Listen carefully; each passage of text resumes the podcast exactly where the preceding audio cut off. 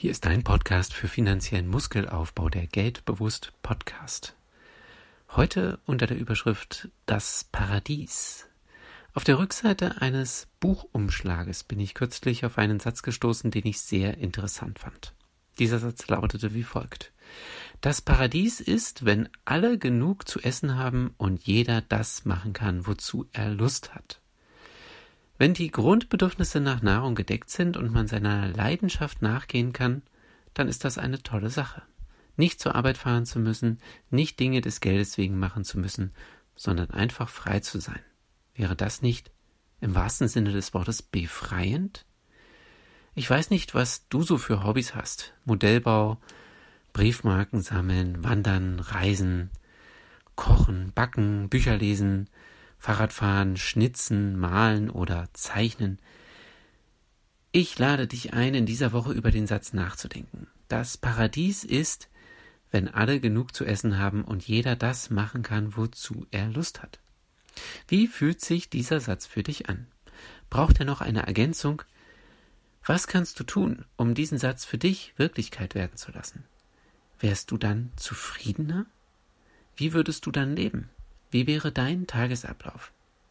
Klar, es gibt noch Ausgaben zu bewältigen für Wohnraum, Strom, Wasser, Heizung. Wie lassen sich diese Ausgaben verringern? Wie lassen sich mit dem, wozu du Lust hast, Einnahmen generieren? Um dir etwas zu helfen, gebe ich dir ein Beispiel. Eckbert ist 35 Jahre alt, ledig und arbeitet in einem Konzern als Controller. Er verdient 1900 Euro netto. Seine Ausgaben für Wohnraum, Strom, Wasser, Heizung, Essen und Trinken betragen 1200 Euro. Für Versicherungen wendet er 100 Euro auf und seine Mobilitätskosten betragen 300 Euro.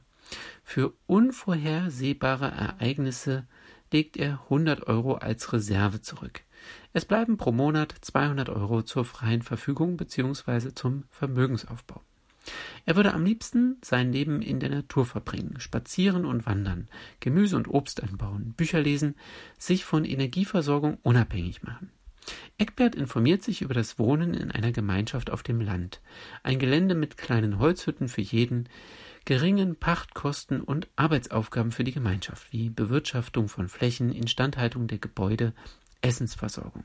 Die tägliche Zeit in der Gemeinschaft beträgt fünf Stunden, der Rest steht zur freien Verfügung. Wasserversorgung über Brunnen. Geheizt wird mit Holzöfen. Strom wird über eine Solaranlage gewonnen. Bewässerung der landwirtschaftlichen Flächen über Regenwasserzisternen.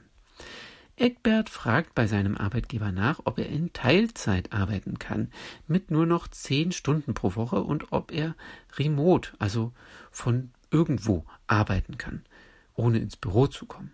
Da er seinen Beruf mit dem Computer ausübt und nur eine Internetverbindung benötigt, würde das gehen. Sein Nettolohn würde dann nur noch 475 Euro betragen. Für Pacht in der Gemeinschaft müsste er 250 Euro aufwenden. Die Differenz beträgt 225 Euro.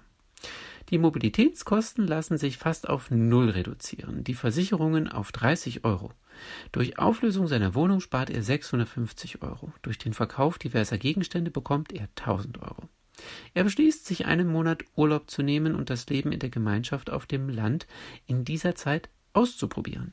Dafür gibt es extra eine Gästehütte. Nach Ablauf der vier Wochen wird er sich entscheiden, ob er sein Leben umstellt oder alles beim Alten belässt. Eckbert entscheidet also nicht auf Basis von theoretischen Möglichkeiten, sondern sammelt praktische Erfahrungen für eine fundierte Entscheidung. Am letzten Tag als Gast in der Gemeinschaft liest er den Satz noch einmal.